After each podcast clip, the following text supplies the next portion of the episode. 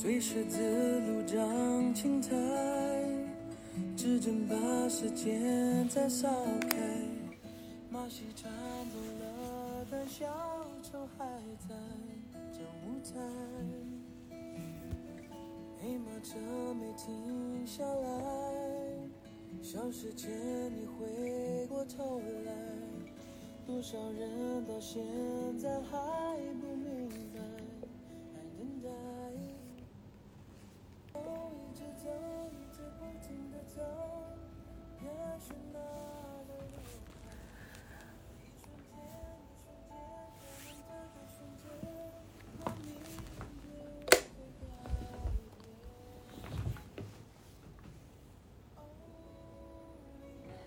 今天我朋友美瞳，他和我说，我买了一辆特别好看的车，然后他就给我发了在某某小小书上，嗯，别人拍的这辆车的图片，真的很好看，嗯，是一辆自行车哈。然后我就我说哇，真的好好看。然后他说我还没有来得及拍照，我明天嗯可以拍照给你看。嗯，他说我今天买了一辆新车，立刻跟你分享，就是这辆，我还没来得及拍照，超级美丽，超级开心。我就回他说。哇，好好看啊！真的很好看。嗯，然后他说我超爱，名字也很好听。本来今天是我同事陪我去看的，他负责阻拦我冲动消费。其实我很早就想买了，但是全网大断货，没想到今天在店里就看到了。然后我试了一辆，超级好骑，而且这个颜色正好有一辆现货，二十六寸。我的尺寸，我就给他回了一个哆啦 A 梦拿着玫瑰花的表情。他说：“我看着小哥哥给我装起来，太心动了。我同事他根本拦不住我，哈哈哈。”我又看了一眼那个车，我说：“真的好好看啊！你明天要把你那辆拍照给我看一下。”他说：“好，但是我只能在村里拍了。”明天骑车去村里，背景可能不太好看。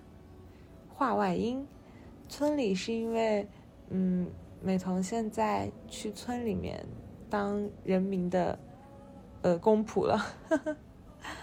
他们会要，他们应该会需要在村里待两年。然后他他在的那个村在浙江衢州，衢州都是山，高高低低的嘛。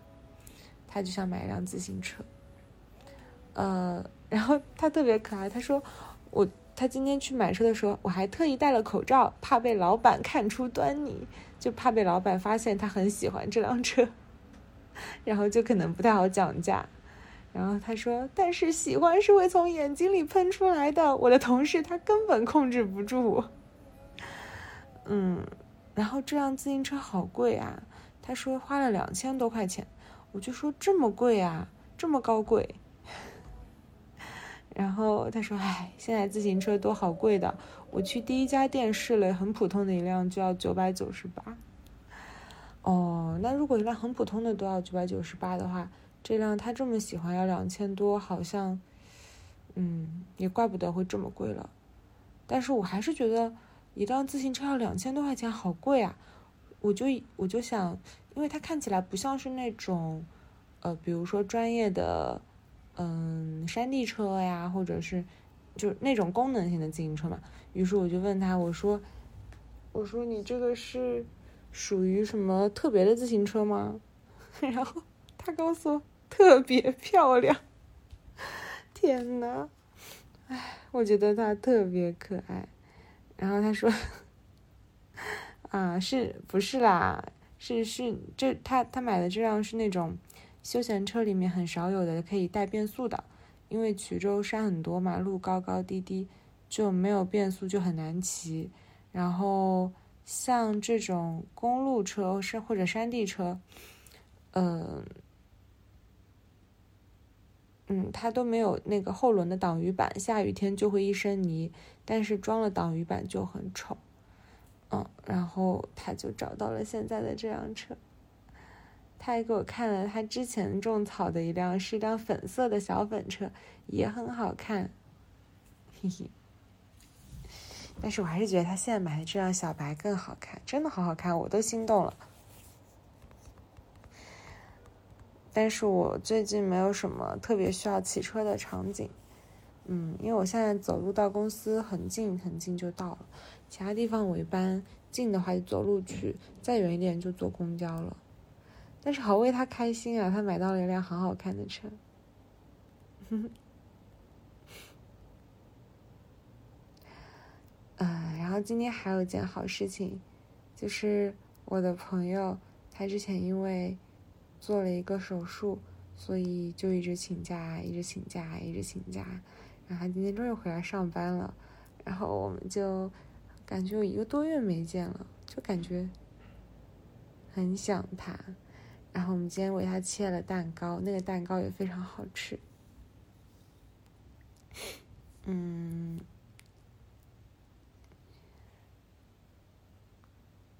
我一想到我的那些朋友们这么。开心，我心里也很开心。就我想到他们，我就很开心。然后我想给你念一小段，我前两天看，呃，单独的一本，嗯，单独二十六，就是他之前出的一本 MOOC，是叫《全球真实故事集》。呃，这个故事其实我之前就看过，但是我很喜欢，所以我会反复拿出来看。然后今天晚上。嗯，我朋友跟我说，他买了车之后，我又想到了这个故事。不知道为啥会因为这个想到这个故事。这个故事里呢，他是一个外国的记者，他在中国住了挺长一段时间的。嗯，应该是在两千年初的时候，他在他住在中国，然后观察中国，记录中国，他很喜欢中国。他在这篇名为《触碰》的文章里面写了他观察到的两千年初的中国人是如何对于彼此触碰这件事情习以为常的。然后后嗯，当时隔多年他再次回到中国的时候，发现，呃，文明啊，或者说城市化的进程，其实是让让这种触碰变得非常的陌生，把一种公共性的触碰转移到了更私人的领域，比如说家庭内部，比如说。呃，不再是陌生人之之间那种习惯的触碰，我们可能更讲究边界感，只会跟跟自己更亲密的关系去触碰。但是，当他嗯，如果是你你你这么听的话，你可能会觉得，嗯，应该是这样的，应该是人跟人之间的相处应该更有分分寸，不应该随随便便碰陌生人或者怎么样。对我我知道，我我。我自己理智上也是这么想的，但是当我回看他的文章，我回想起两千年那会儿，的的的确，整个社会之间，陌生人跟陌生人之间的那种距离跟边界感没有那么强的时候，我会怀念那种温暖。哎，我当然不是说在鼓励，嗯，没有礼貌的就去，比如说骚扰别人，嗯，但他描述的那种触碰还不一样。我我想跟你念一小段，你大概就能理解是，他大概讲的是种什么样的感受啊？嗯，下面这一段其实是他观察到的两千年那个时候的北京，啊，那个时候的中国。每天醒来，我都像婴儿观察世界一样的吸收新鲜事物，中文，中国人的生活方式，每天都有各种感动。很多时候，这些感动来自朋友、陌生人、打扫我家旁边街道的女士、卖饮料的小贩、餐馆老板、下棋的老人，以及很多很多我不认识的人。大多数人我都没有机会再次遇到了。我被拽着、推着、拉着、靠着，我的手被握着。正是在这些微小的、亲密的、姿态性的时刻，我开始渐渐看到宏观变化。如何烙印在人们的关系和内心？人与人之间的触碰有自己的语言，而且其中的规则与我故乡的规则正好相反。在北京的街头，人与人之间有无数的触碰。人们在街上擦肩而过时，手臂互相撞到或蹭到，无需道歉，甚至无需躲开。排队的时候，陌生人有可能会整个的靠在别人身上，似乎每个人都可以以这种方式接触其他人的身体。买家和小贩在讨价还价的时候会握着彼此的手臂，人们打牌的时候会挤在一起。到了晚上，女人们会像在跳交谊舞那样手挽着手，像跳华尔兹一样簇拥成群的穿过街角。在公共场合，陌生人之间的触碰像一首有着丰富曲调的小曲。曲调中既不包含性，也不涉及暴力，但也不能说是完全不带感情色彩的。没错，有时候由于空间不足，你可能会被人靠着，或是被踩几脚。不过也有些时候，你可以选择想靠着的人，或者被他人选择。再比如，当你拿着大大蒜讨价还价准备离开时，你可能会感到有人抓住了你，你也会抓住对方的手臂。触碰是一种非常精妙的交流工具，你可以通过触碰来表达你对他人行为的赞赏，比如他们微笑时眼中闪烁的亮光，协商时的坦率，还有他们展示出的善意。这种触碰使我既振奋又有些不适应，有时我觉得自己像弹力球一样，在不同人之间弹来弹去、跳来跳去，被城市中不同的手臂推着、拉着。如果说这个国家像一个过分严格的父亲，那么这个民族、社会或街上的人就是安抚人心的母亲。人们彼此触碰的方式，有时感觉像摇篮般温柔而滋养，也有些时候，太多人的触碰可能会带来另一种形式的压迫感。但是大多数情况下，触碰就像一种润滑剂。能减少城市日常活动的互动和互动中的摩擦，使人感到如至家中。是不是？我不知道你有没有经历过那那个年代哈？可能你年纪很小，但但他描述的那个场景让我觉得很温暖、很心动。我知道他在现在的社会可能已经不太适用了。嗯，我们现在强调人和人之间的嗯礼貌、分寸、距离、边界感。嗯，但我突然，我读到这段的时候，我就会突然想起，以前在菜市场的时候，就会有老婆婆拉着你，就是你问了她的菜价多少钱，然后她就会拉住你说：“哎呀，那我就给你少算点嘛，就是你就买我家的菜嘛。”我会想起那种感觉。嗯，呃，然后，嗯。然后作者还提到说，就是有一个研究证明啊，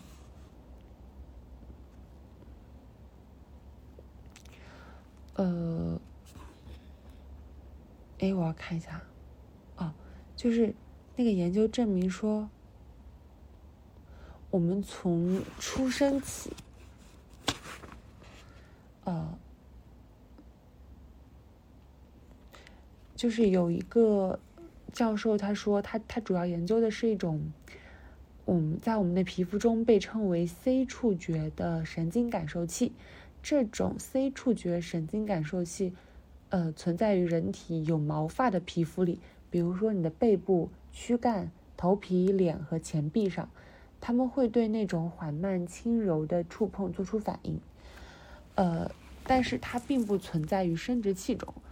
呃，每当受到抚摸的刺激时，C 触觉会让人产生愉悦感，所以，但因为它并它并不存在于生殖器里面哈，这种愉悦感不是性快感，而是母亲和婴儿之间的触碰所带来的那种愉悦的感觉。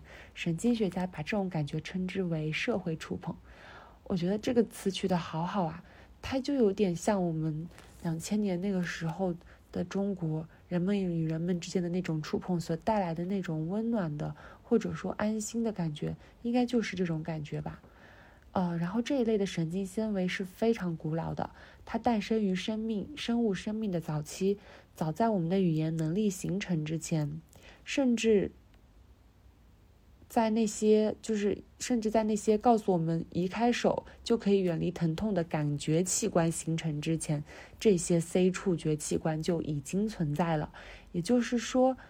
这些，因为人体是很聪明的嘛，也就是说，这些器官它对保护我们生命和健康是至关重要的，不然它不会存在的那么早。在远古的时候，我们需要周围人的触碰，因为我们需要同伴去帮我们清理毛发、清除寄生虫。然后这个时候，你你跟你的同伴待在一起，你就能感觉到愉悦。嗯，但是从一个时刻开始，我们开始规训自己说不要这些触碰。啊，那这个教授就是麦格隆，他就对那样。这个时刻，也就是所谓现代性压倒了我们生物本能，现代性超越了进化过程的那个时刻，很感兴趣。他觉得我们从触，我们既然是从生物生命形成的早期就需要 C 触觉的刺激，这样才能使得大脑的社交功能得到发育。啊，然后，嗯，据根据作者的观察，可能穷人比富人更多的需要聚在一起，需要彼此。触碰，因为他们更依赖彼此在生存。嗯，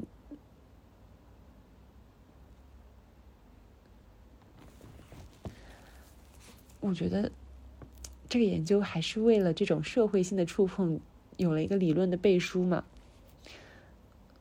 嗯，人和人之间是需要需人是需要被抚摸、被触碰的。当就是他说的嘛，当现代性压倒了进化过程，就是当我们的城市发在发展，这种触碰从公共领域逐渐转向更私人的领域的时候，嗯，我们那有些人他在私人领域如果没有得到足够多的触碰或者说抚摸，嗯，他在公共领域又很少跟人接触的话，他会变成一个越来越。渴望被触碰的人吗？还是他就会封闭掉自己对这部分的需求呢？嗯，因为我刚刚开头跟你讲到的那个朋友，就是买了自行车的那个朋友美瞳，他是一个非常需要别人摸他的人。以前我们在一起的时候，哎，这话讲的好奇怪啊！像我们，就是我我我们之前一起在，我我们以前是大学的同舍友，然后那个时候。还没有毕业的时候，他就经常会经常会把手伸过来说摸，然后我就会摸摸他。他就告诉我说，他妈妈以前每天都会给他一段时间的，就是抚摸。我觉得这对于他性格中非常温柔、柔软又很坚韧的那部分的形成至关重要。嗯，但其实我是一个在他在遇到他之前，我是一个很抗拒肢体接触的人，然后我很不喜欢人多的地方，我本能的会想要。把自己关起来，就一个人待着，然后我也不喜欢别人碰我。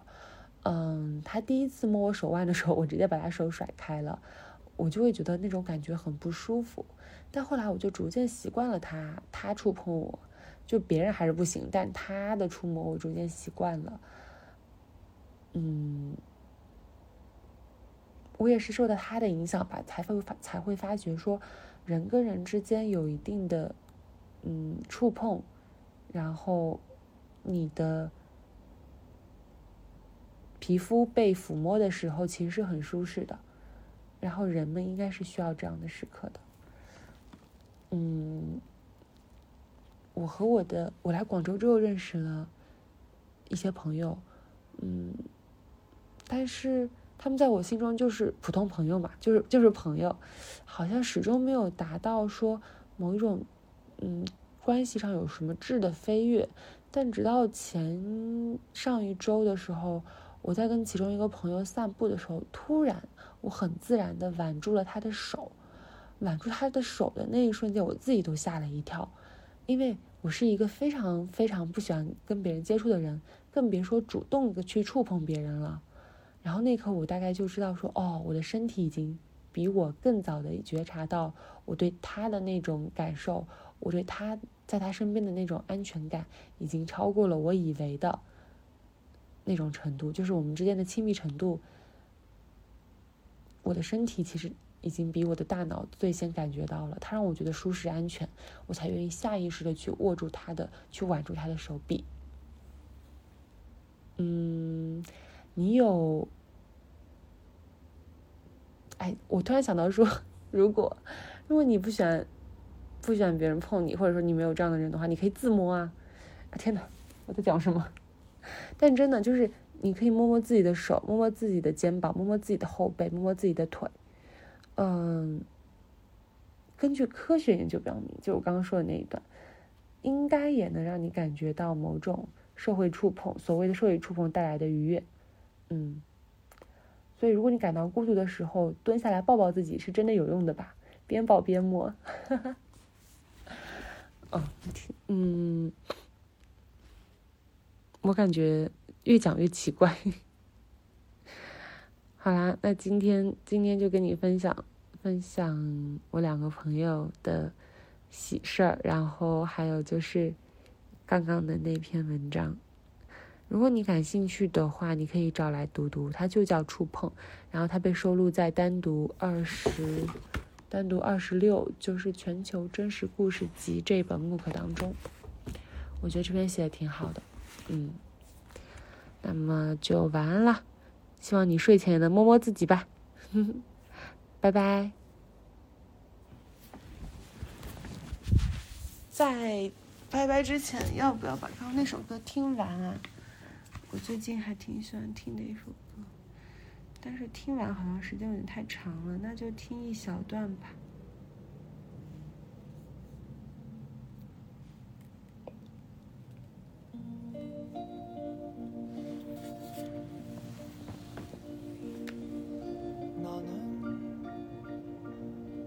쉬운 마음이야 당신도